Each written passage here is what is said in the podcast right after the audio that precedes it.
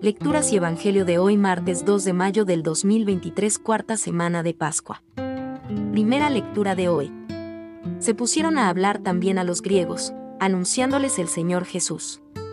Lectura del libro de los Hechos de los Apóstoles. En aquellos días, los que se habían dispersado en la persecución provocada por lo de Esteban llegaron hasta Fenicia, Chipre y Antioquía, sin predicar la palabra más que a los judíos. Pero algunos, naturales de Chipre y de Sirene, al llegar a Antioquía, se pusieron a hablar también a los helenistas, anunciándoles la buena noticia del Señor Jesús. Como la mano del Señor estaba con ellos, gran número creyó y se convirtió al Señor. Llegó la noticia a la iglesia de Jerusalén, y enviaron a Bernabé a Antioquía.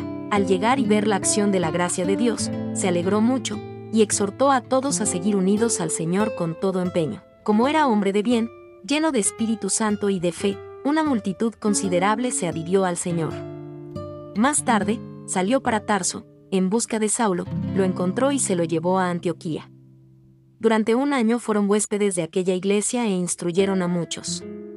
Fue en Antioquía donde por primera vez llamaron a los discípulos cristianos. Palabra de Dios.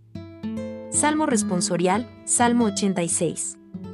Alabad al Señor, todas las naciones. Él la ha cimentado sobre el monte santo.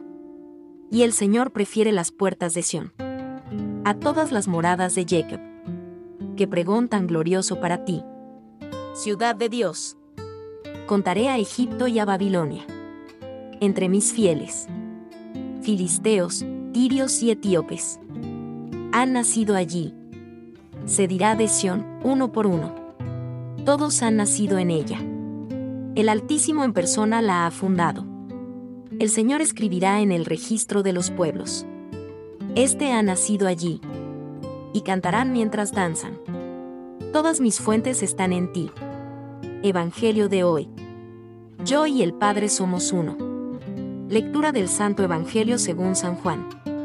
Se celebraba en Jerusalén la fiesta de la dedicación del templo. Era invierno, y Jesús se paseaba en el templo por el pórtico de Salomón los judíos, rodeándolo, le preguntaban, ¿Hasta cuándo nos vas a tener en suspenso? Si tú eres el Mesías, dínoslo francamente. Jesús les respondió, Os lo he dicho, y no creéis, las obras que yo hago en nombre de mi Padre, esas dan testimonio de mí. Pero vosotros no creéis, porque no sois ovejas mías.